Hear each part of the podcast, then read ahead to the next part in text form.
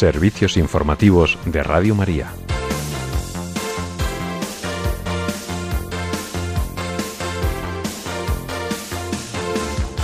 Ucrania logra avances significativos frente a las tropas rusas que se repliegan hasta el sur de Gerson. Y el Papa Francisco anima a realizar el examen de conciencia que nos permitirá crecer en el conocimiento de nosotros mismos y realizar un buen discernimiento de nuestra vida. Estas y otras noticias en el informativo que ahora comenzamos. Buenas tardes.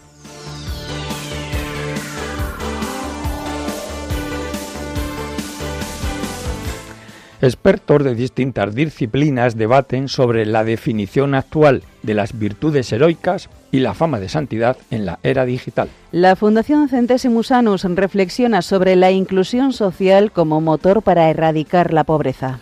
Comienza en Santiago de Compostela el Congreso Mundial de Pastoral del Turismo con la participación de más de 25 países. Obras Misionales Pontificias de España celebra 100 años de la revista Iluminare y presenta nuevo logo. La Unión Europea acuerda una nueva ronda de sanciones contra Rusia que incluye el tope al precio del petróleo ruso. Corea del Sur y Estados Unidos responden a Corea del Norte con misiles y un portaaviones nuclear. El Banco de España eleva al 4,5% el crecimiento de este año pero recorta hasta el 1,4% el de 2023. Comienza el juicio por el accidente del tren de Santiago de Compostela tras ocho años de instrucción y con dos acusados en el banquillo. Y en deportes, el Barcelona y el Atlético de Madrid pierden ante el Inter de Milán y el Brujas en la Champions League.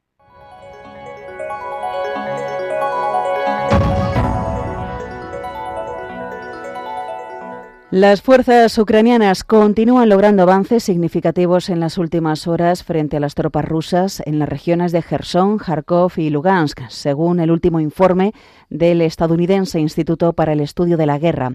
Este grupo de expertos resalta además el poco impacto que está teniendo por el momento en el frente de guerra la movilización parcial decretada hace algunos días por el presidente ruso Vladimir Putin. Las fuerzas ucranianas han liberado varios asentamientos en la orilla oriental del río Inulets, lo que ha obligado a las fuerzas rusas a retirarse hacia la ciudad de Gerson, la capital de una de las regiones que Rusia se ha anexionado ilegalmente y que fue ocupada en los primeros días de la invasión.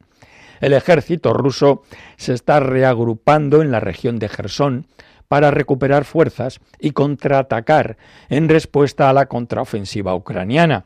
Unidades ucranianas también continúan avanzando hacia el sur a lo largo del río Dnipro, cortando dos líneas de comunicación terrestres rusas en Gerson, lo que según Kiev está paralizando los intentos rusos de transferir municiones adicionales, reservas hombres movilizados y medios de defensa a posiciones de primera línea. Lejos del frente de guerra, el presidente ruso ha promulgado oficialmente la anexión a Rusia de las regiones ucranianas de Donetsk, Lugansk, Gerson y Zaporilla, según los decretos publicados en el portal oficial de información legal de Rusia.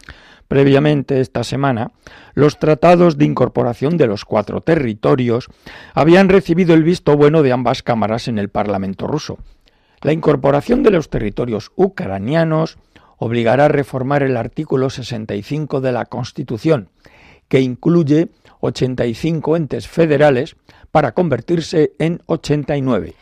Nos vamos ahora hasta Roma. Allí el Papa Francisco ha continuado hoy su ciclo de catequesis sobre el tema del discernimiento en la audiencia general que ha celebrado en la Plaza de San Pedro y en la que ha querido subrayar que un buen discernimiento requiere también el conocimiento de uno mismo, lo que involucra a nuestras facultades humanas, memoria, intelecto, voluntad y afectos. El Santo Padre ha remarcado que el olvido de la presencia de Dios en nuestra vida va a la par que la ignorancia sobre nosotros mismos, sobre las características de nuestra personalidad y sobre nuestros deseos más profundos. Por esto el obispo de Roma ha subrayado que conocerse a uno mismo requiere la capacidad de detenerse, para adquirir conciencia sobre nuestra forma de hacer, sobre los sentimientos que nos habitan, sobre los pensamientos recurrentes que nos condicionan, a menudo sin darnos cuenta. El Papa Francisco ha afirmado que de esta manera podemos llegar a reconocer que la mirada que tenemos sobre nosotros mismos y sobre la realidad a veces está un poco distorsionada. El Santo Padre ha recordado que una ayuda para alcanzar este conocimiento es realizar a diario el examen de conciencia, que consiste en releer con calma lo que sucede en nuestra jornada, aprendiendo a notar en las valoraciones y en las elecciones aquello a lo que damos más importancia, qué buscamos y por qué, y qué hemos encontrado al final.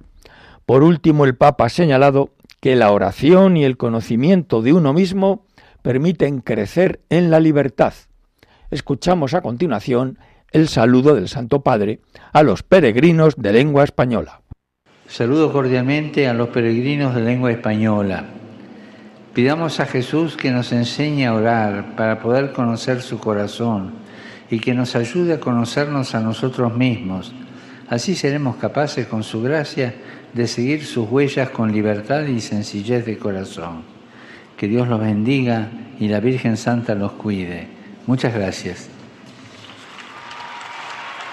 Los saludos a los peregrinos al final de la audiencia general, el Santo Padre ha hecho un nuevo llamamiento para que se ponga fin a la guerra en el este de Europa y también ha dedicado un pensamiento para San Francisco, celebrado ayer por la Iglesia, estableciéndole como modelo a imitar en el amor y la contemplación del crucificado.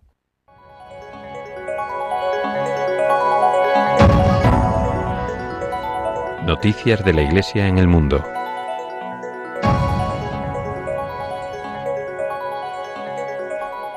El Dicasterio para las Causas de los Santos ha organizado un congreso sobre la santidad que se celebra esta semana hasta el próximo, eh, hasta mañana, en el que los expertos de distintas disciplinas debatirán sobre la definición actual de las virtudes heroicas y la fama de santidad en la era digital.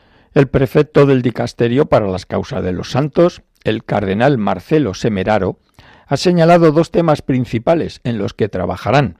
Por un lado, la heroicidad cristiana entre la perpetuidad y la actualización, es decir, cómo identificar las virtudes necesarias para una santidad canonizable, teniendo en cuenta que San John Henry Newman escribió que para ser perfectos no debemos hacer más que cumplir con nuestros deberes diarios en la vida cristiana ordinaria.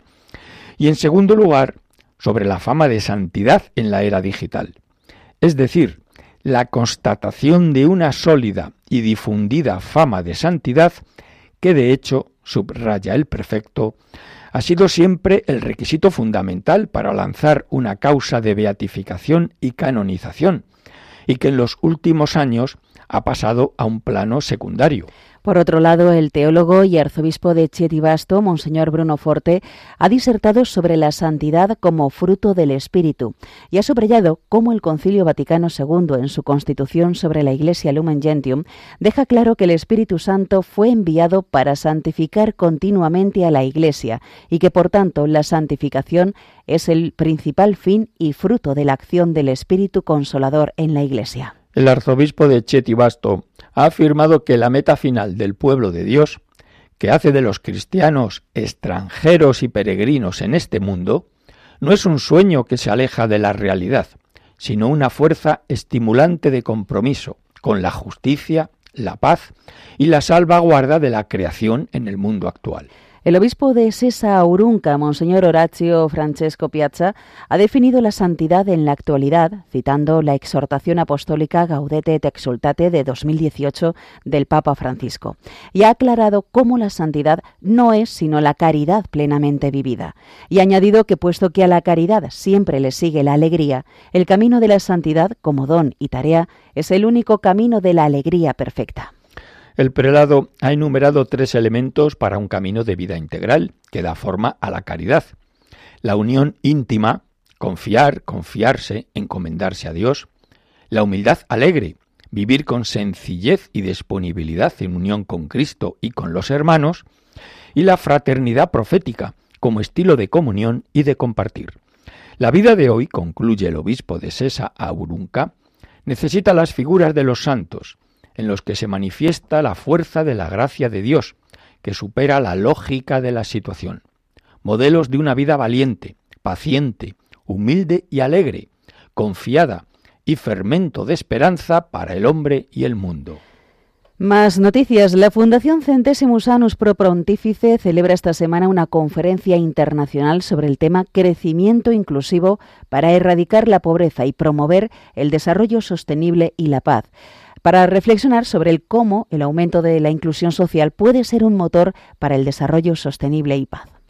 En un comunicado, la Fundación ha explicado que el tema se analizará a la luz del pensamiento de San Juan Pablo II quien en el número 57 de la encíclica Centésimos Annus afirmaba que en la sociedad moderna se hallan muchas formas de pobreza, no sólo económica, sino también cultural y religiosa. Y en el mensaje para la cuaresma de 2014, el Papa Francisco recordaba que la modernidad tiene que enfrentarse a tres tipos de miseria, y la pobreza es mucho peor, porque implica una situación sin fe, sin solidaridad y sin esperanza. El Consejo Episcopal Latinoamericano y Caribeño ha organizado un rosario continental que han llamado Caminando Juntos a un año de la primera Asamblea Eclesial de América Latina y el Caribe, que tendrá su punto de partida en el Santuario de Nuestra Señora de Aparecida y que concluirá en el Santuario de Nuestra Señora de Guadalupe. En este rosario, en el que contemplarán los misterios luminosos, participarán obispos, sacerdotes, religiosas y laicos, quienes rezarán el viernes 7 de octubre a las tres y media de la tarde, hora de Colombia, por lo que invitan a todo el pueblo de Dios a unirse a esta jornada especial, poniendo en sus intenciones a toda la Iglesia de América Latina y el Caribe. Además, con este evento se marca el inicio de la campaña continental por el primer aniversario de la Asamblea Eclesial, y en línea con la fase continental del Sínodo de la Sinodalidad, eventos entrelazados que buscan animar a la escucha y la participación activa de todo el pueblo de fe de Dios.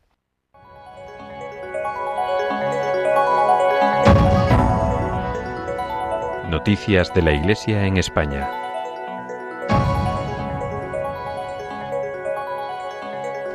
Hoy comienza en Santiago de Compostela el octavo Congreso Mundial de Pastoral de Turismo que organizan conjuntamente el Arzobispado de Santiago de Compostela, el Dicasterio para el Servicio del Desarrollo Humano Integral y la Conferencia Episcopal Española. Más de 25 países participan en este encuentro.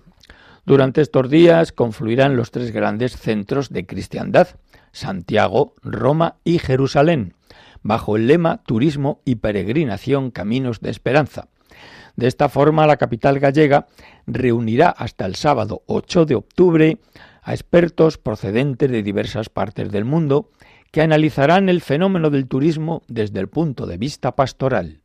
Entre los ponentes están el prefecto del Dicasterio para la Nueva Evangelización, Monseñor Rino Fisichella, el arzobispo de Santiago de Compostela, Monseñor Julián Barrio, el patriarca latino de Jerusalén, Monseñor Pier Batista Pizzabala, el prefecto de la Sagrada Congregación para las Iglesias Orientales, el cardenal Leonardo Sandri, y el nuncio apostólico en España, Monseñor Bernardito Auza, entre otros. La necesidad de repensar el turismo tras el COVID y la guerra de Ucrania, o hacer que sea más sostenible y con la comunidad local, el patrimonio y la cultura, serán algunos de los temas a debate. También abordarán los planes estratégicos para evitar la turismofobia, la evangelización a través del turismo y la cultura y la lucha contra el turismo de la trata. Como les dijimos ayer, las obras misionales pontificias celebran este año seis centenarios relacionados con la labor de propagación de la fe a la que la Iglesia Católica dedica de manera especial este mes de octubre que comenzamos. Además, desde España también se celebra los 100 años de la publicación Iluminare, que busca facilitar a sacerdotes, religiosos y otros agentes de animación misionera la preparación y celebración de las jornadas del Domun, infancia misionera y vocaciones nativas. Por este motivo, Obras Misionales Pontificias en España ha querido presentar este mes de octubre la nueva identidad corporativa, con un nuevo logo que quiere ser más moderno y atractivo, que integra una cruz con los colores del Rosario Misionero, que identifica a todas las obras misionales pontificias del mundo. El director de las obras misionales en España, el sacerdote José María Calderón, que dirige en Radio María el programa Iglesia en Misión, ha señalado que con esta renovación se busca que la gente identifique a la institución esté donde esté y sepa que se trata de la obra misionera de la Iglesia. Por otro lado, se han instituido los premios Pauline Yaricot y Paolo Manna para reconocer la labor de las personas que destacan en la labor misionera. En esta primera edición, los galardones han recaído en la religiosa colombiana Gloria Cecilia Narváez y en el sacerdote italiano Pierluigi Macali, reconocidos ambos con el premio Paulina Jaricot y en la española Ana Álvarez de Lara, presidente de la ONG Misión América, distinguida con el premio Paolo Manna. Con motivo del Día Mundial de los Docentes, que hoy se celebra, Misiones Salesianas quiere destacar el papel de los profesores y educadores, ya que tienen en sus manos la herramienta más poderosa para cambiar el mundo, que es la educación. La responsable de Educación para el Desarrollo y Ciudadanía Global de Misiones Salesianas, Paloma Montero, afirma que los docentes tienen en sus manos un gran poder. Por eso, apuestan por una educación de calidad para todos los niños y jóvenes del mundo, sobre todo para aquellos que se encuentran en situación de mayor riesgo de exclusión. Desde Misiones Salesianas se apuesta por una línea de apoyo y formación para docentes en ciudadanía global y prevención de los discursos de odio. Paloma Montero explica que en un momento en el que queremos un mundo más justo y sostenible para todas las personas del mundo, profesores y educadores deben soñar qué tipo de sociedad quieren construir y ofrecer claves educativas para que la transformación sea posible, empezando por experimentarlo en el día a día en el aula. El año pasado, más de 500 docentes de 80 centros educativos de toda España se formaron con misiones salesianas. Más noticias. El arzobispo de Barcelona, el cardenal Juan José Omeya, ha presidido la apertura del curso del Ateneo Universitari Sants Pacià de Barcelona y ha pedido a los religiosos y teólogos que, siguiendo las reflexiones del propio Papa Francisco, no se anclen en el pasado y se acerquen a la gente y a sus preocupaciones y dudas. Este Ateneo agrupa las cuatro facultades orientadas al estudio de la teología, la filosofía, la humanística cristiana y la liturgia que promueven la docencia y la investigación de las áreas centrales del pensamiento cristiano. En este foro, el arzobispo de Barcelona se ha referido al proceso sinodal que está viviendo la Iglesia y ha recordado que cuando acudió este verano a diálogos con el Papa, éste explicó que de nada sirve reformar la estructura de la Iglesia si no hay una renovación interior de las personas. En lo que respecta a este proceso sinodal, el cardenal Omeya ha comentado que el Papa Francisco reivindicó de nuevo que el despliegue del Concilio Vaticano II que está llevando a cabo no debe basarse en mirar atrás, sino en saber encarnarse en este momento de la historia y vivir cerca de la gente y de su pensamiento y sus dudas. Así el cardenal ha añadido que es necesario quererlos como Jesús quería este mundo y no mirar solo la tradición, ya que ha explicado que la tradición sirve pero hay que mirar hacia el futuro, porque el futuro es un futuro de esperanza. Por ello el arzobispo de Barcelona ha expresado este Ateneo San Paciá como San Francisco está llamado a atender el Evangelio y a la gente, a ser transformadores de la sociedad, haciendo de puente entre el mundo y Dios. Hoy concluye en Glasgow el quinto Congreso Mundial de Estela Maris, Apostolado del Mar, al que ha acudido el director del Departamento Estela Maris en España, Ricardo Rodríguez Martos. Rodrigo Ricardo Rodríguez Martos ha explicado que el programa de trabajo de este Congreso es repasar la historia de estos 100 años de Estela Maris y también abordar temas de actualidad, como la guerra en Ucrania y el impacto sobre las tripulaciones, teniendo en cuenta que bastantes marinos provienen de esos dos países.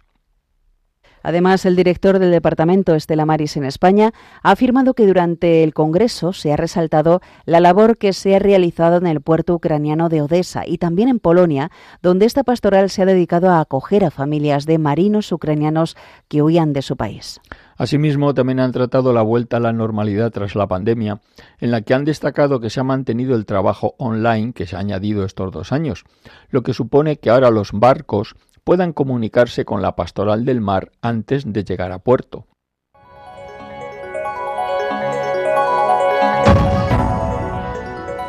Información internacional.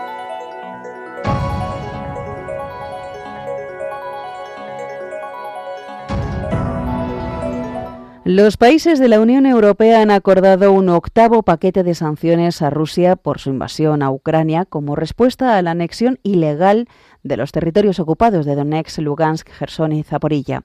El nuevo paquete incluirá la prohibición de suministrar tecnología a empresas rusas en los sectores de la aviación, electrónica y química, así como servicios de ingeniería ilegales. Las sanciones también se expanden para aplicarse a las regiones de Gerson y Saporilla. Además, habrá una nueva lista de entidades y personas afectadas que se conocerá oficialmente mañana cuando sea publicada en el Boletín Oficial de la Unión Europea. Según fuentes diplomáticas, entre los sancionados están los dirigentes que Moscú ha impuesto en las cuatro regiones ucranianas ocupadas, así como el intelectual Alexander Dugin, cuya hija fue asesinada en agosto en un atentado terrorista.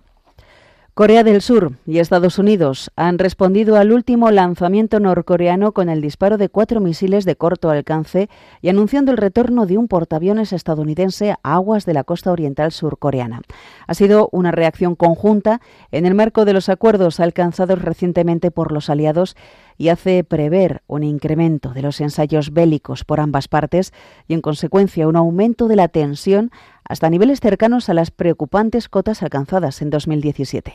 Ayer Pyongyang disparó lo que parece ser un Hwasong 12 que sobrevoló Japón por primera vez en cinco años y que ha supuesto el proyectil norcoreano que más distancia ha recorrido jamás, al haber volado en torno a 4.500 kilómetros, y alcanzando una altura máxima de casi mil kilómetros. A primera hora, los ejércitos de Corea del Sur y Estados Unidos dispararon cuatro misiles tierra-tierra de corto alcance hacia el mar de Japón, llamado Mar del Este en las dos Coreas. Estos cuatro proyectiles vinieron de hecho acompañados de un quinto cuyo lanzamiento desde la base aérea de Gangenun, a unos 170 kilómetros al este de Seúl, resultó fallido. Nos vamos hasta Indonesia. Allí las autoridades han notificado que la cifra total de muertos en la tragedia ocurrida el pasado domingo en el estadio de Kanjuruhan, en la región de Malain, ha ascendido a 131 personas después de que se hayan contabilizado cuerpos que habían pasado directamente a sus familias sin ingresar a un hospital.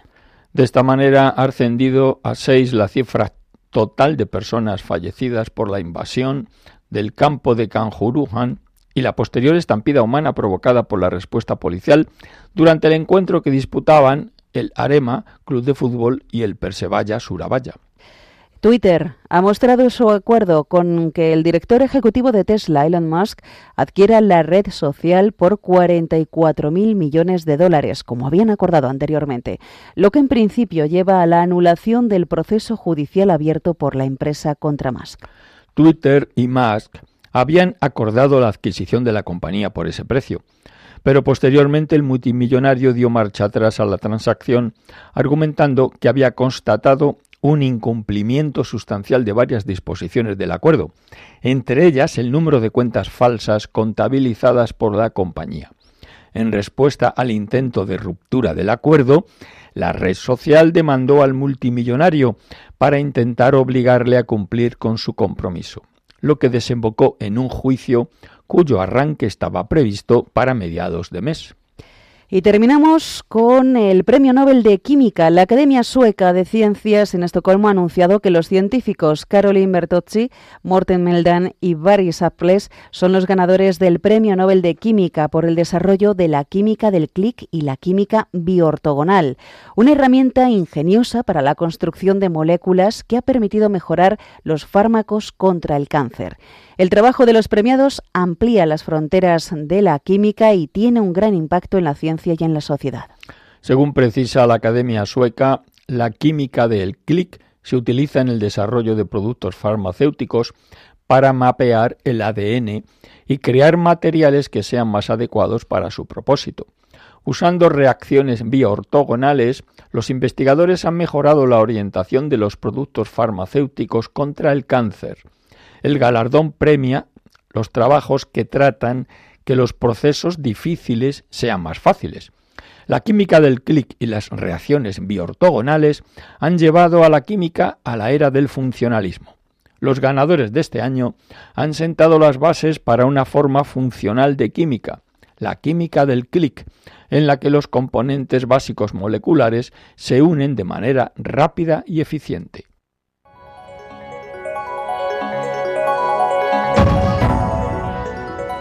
Información nacional.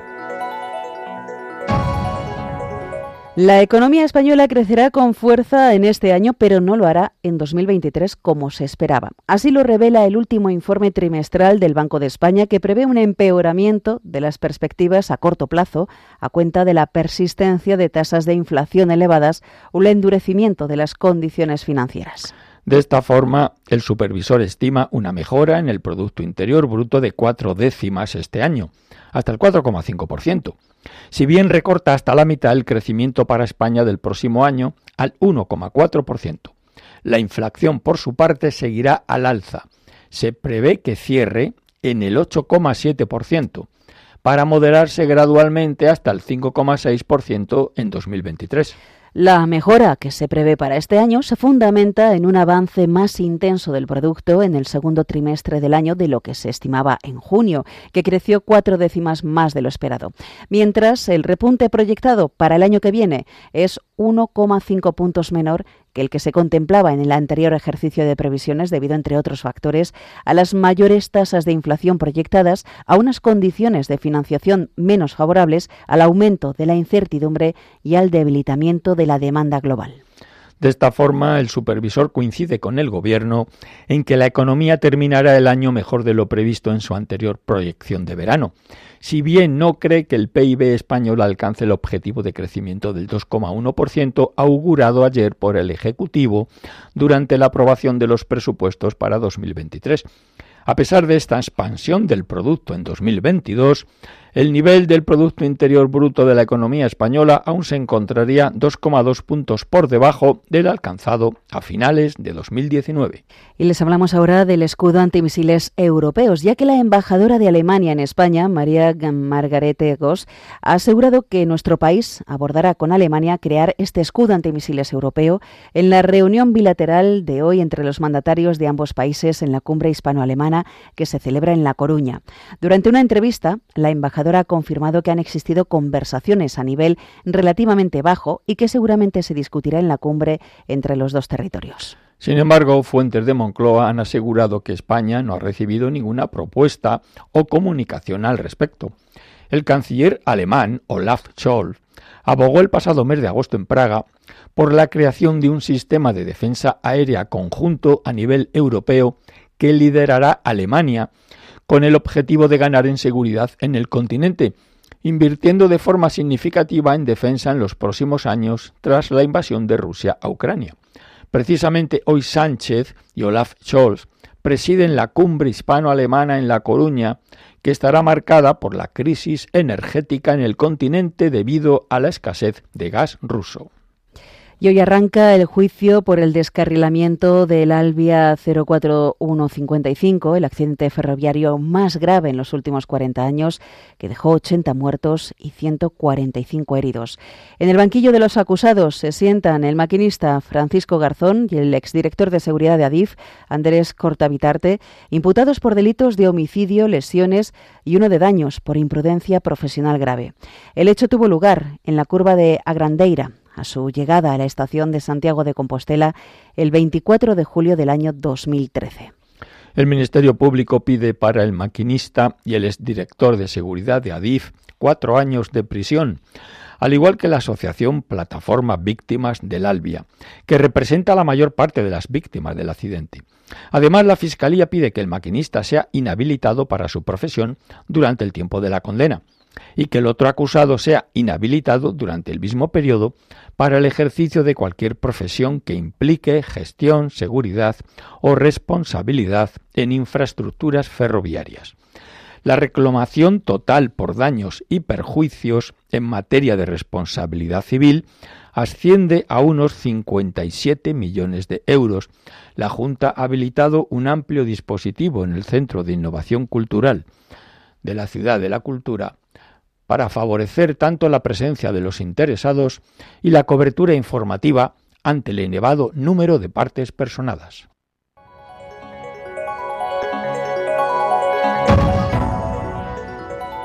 Información deportiva. Les hablamos ahora de fútbol. Ayer el Barcelona y el Atlético de Madrid disputaron sus respectivos partidos de la tercera jornada de la fase de grupos con un mal resultado para ambos conjuntos españoles, ya que los dos fueron derrotados. Esta noche le toca el turno al Sevilla y al Real Madrid. El Barcelona perdió por 1-0 ante el Inter de Milán esta tercera jornada, en un partido en el que los azulgranas no consiguieron tener fortuna de cara a la portería. Ahora son terceros de grupo y la semana que viene se verán las caras de nuevo con el Inter para luchar por la segunda posición y afianzar la clasificación. Por su parte, el Atlético de Madrid no pudo imponerse al Brujas belga y cayó por 2-0 en un partido en el que los atléticos ni siquiera tuvieron fortuna desde los 11 metros, ya que Griezmann erró un penalti. Y con la derrota el Atleti es último de grupo, empatado a tres puntos con el Bayer Leverkusen. Ya esta noche es el turno del Sevilla y del Real Madrid. Ambos partidos se disputan a las 9 de la noche. El conjunto hispalense recibe en el Ramón Sánchez Pijuana al Borussia Dortmund en un momento muy delicado, ya que el Sevilla viene de encajar una derrota en Liga ante el Atlético de Madrid y es último del grupo. Y el Real Madrid juega en el Santiago Bernabéu ante el Sakar Donetsk ucraniano con la intención de mejorar su juego tras el empate ante los Asuna en Liga y afianzar así su posición de líder del grupo.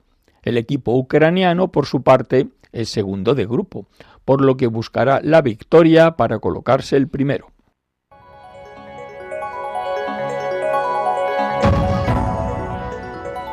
Noticias autonómicas. En Castilla y León el paro volvió a subir este recién concluido septiembre por segundo mes consecutivo y alcanza los 119.626 desempleados. Conectamos con nuestro corresponsal José Domingo Septién. Muy buenas tardes, José Domingo. No obstante, es una subida bastante leve. Buenas tardes, en concreto de 543 personas, lo que mantiene la barrera de parados en la comunidad por debajo de la simbólica cifra de las 120.000 personas. No obstante, el comportamiento es muy distinto al recogido justo hace un año, cuando el desempleo descendió en 10.281 personas y la cifra de parados se encontraba en 138.742 según datos del Ministerio de Trabajo y Seguridad Social. En términos relativos, en Castilla y León el comportamiento del paro aumentó en septiembre en 0,46% respecto a agosto. El incremento es algo inferior a la media española. En el último año la rebaja ha sido del 13,78% en la comunidad al contar con 19.116 desempleados menos. En cuanto al comportamiento por provincias, solo tres esquivaron la subida del desempleo, en concreto Palencia, Burgos y Valladolid. Cambiamos de asunto. Castilla y León consolidó el pasado mes de agosto el liderato en el ranking de personas que optaron por el turismo rural en España al registrar 100.169 viajeros, 40.000 más que Cataluña, que se sitúa en segundo puesto según el informe publicado por el Instituto Nacional de Estadística. Esta cifra permite rozar ya cifras de prepandemia en número de viajeros de turismo rural, aunque se encuentra por debajo de la alcanzada el año pasado, con 109.000 personas, pero supera ya las pernoctaciones, un 1,1% respecto a hace tres años hay concretamente 339.854 pernoctaciones, 4.000 por encima. De los visitantes que llegaron a Castilla y León, 91.232 eran residentes de España y el resto, 8.937, arribaron procedentes del extranjero. En Castilla y León, la estancia media en alojamiento de turismo rural ha sido de 3,39 días. A lo largo del mes de agosto permanecieron abiertos 3.479 establecimientos que ofertaban un total de 31.741 plazas y empleaban a 5.100 personas. Y cambiamos de tema. La Consejería de Cultura, Turismo y Deporte ha felicitado al biólogo sueco Svante Pavo por su Premio Nobel de Medicina y agradece su dedicación y los servicios prestados al sistema Atapuerca, en el que ha contribuido de una forma destacada. Cuéntanos más, José Domingo. A través de un comunicado, la Consejería recuerda que ha recibido el premio por sus descubrimientos sobre el genoma de homínidos extintos y la evolución humana. El biólogo especialista en genética evolutiva ha trabajado en estos últimos años con el equipo de investigación de Atapuerca de la mano de Juan Luis Arzuaga, director científico del Museo de la Evolución Humana de Burgos. Es la primera vez que el jurado del Premio Nobel reconoce trabajos de evolución humana en los que los descubrimientos de Atapuerca tienen un papel esencial, destaca la Junta de Castilla y León. El nuevo Nobel de Medicina mantiene una colaboración estable con los responsables científicos de los yacimientos de Atapuerca.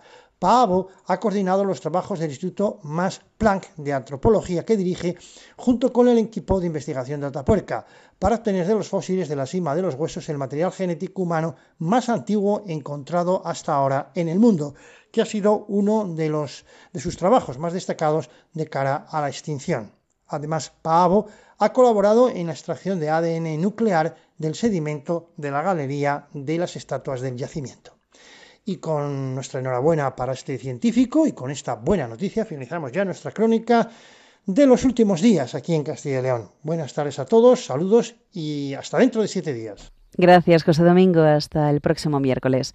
Pasamos ahora a Murcia. Allí la desaceleración del empleo se reafirma en la región con 1.265 parados más en septiembre.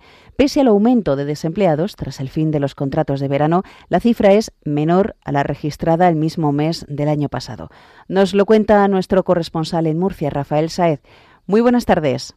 Buenas tardes. Tras un verano en el que se constató la desaceleración del empleo en la región de Murcia, septiembre no ha hecho sino reafirmar esta situación. La comunidad registró el pasado mes un aumento de 1.265 parados. Esto es un 1,37% más que en agosto. En cuanto a la cifra absoluta de parados, esta asciende hasta los 93.309 en la región. Pese a ser un mes en el que tradicionalmente se experimentan fuertes subidas en el número de parados debido al final de la temporada estival, periodo en el que aumentan los contratos en la hostelería, la variación interanual muestra un ligero descenso del 0,21% con respecto a septiembre del 2021. Así, en 2022 se registraron 198 parados menos que los contabilizados el año anterior, según datos difundidos por el Ministerio de Trabajo y Economía Social. El paro femenino sigue creciendo a un ritmo más acusado que el masculino. Un total de 1.023 mujeres se incorporaron a las listas del paro en septiembre, lo que eleva la cifra total a 56.958. En cuanto al desempleo masculino, este se situó en 36.351 personas. Y otro asunto, la exportación de caballos de pura raza española vive su mejor año en Lorca.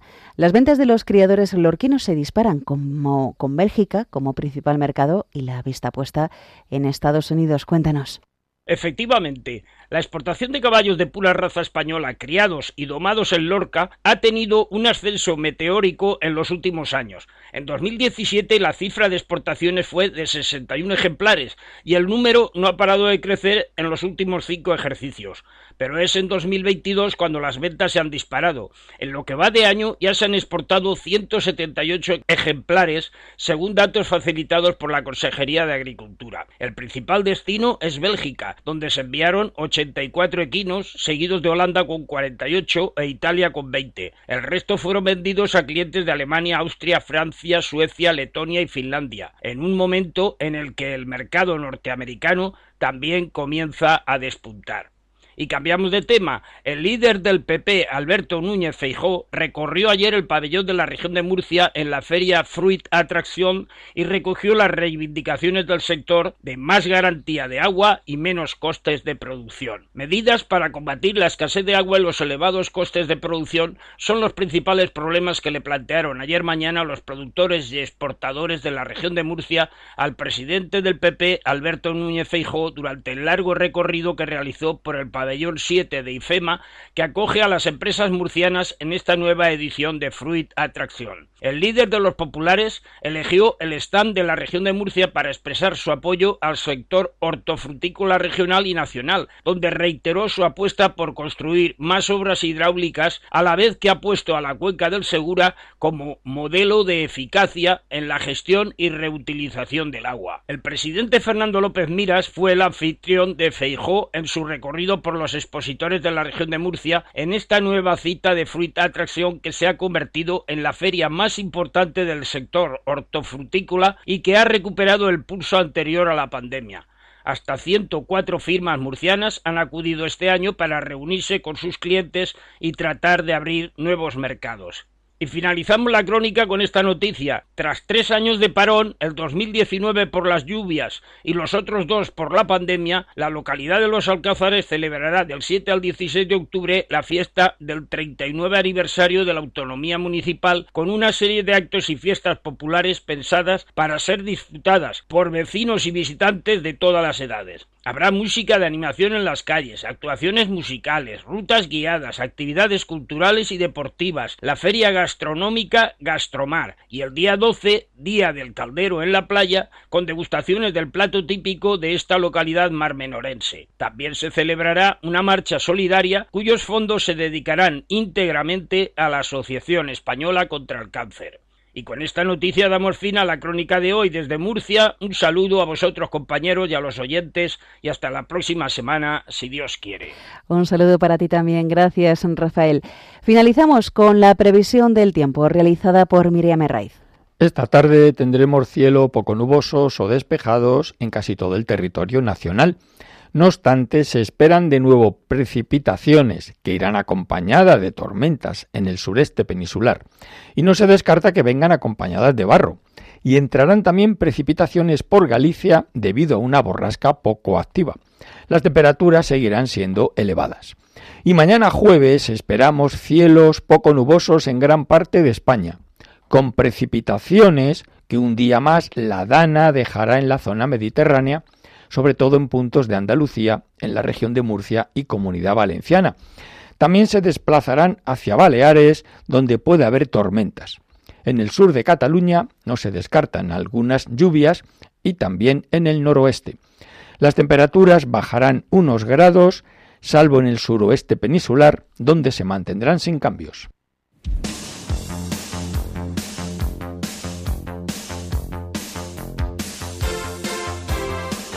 Es todo por ahora. Los hemos acompañado en la redacción Mónica Martínez y Germán García Tomás y en los micrófonos Javier Alba y Yolanda Gómez. Más noticias se las ofreceremos a las 10 de la noche, las 9 en Canarias.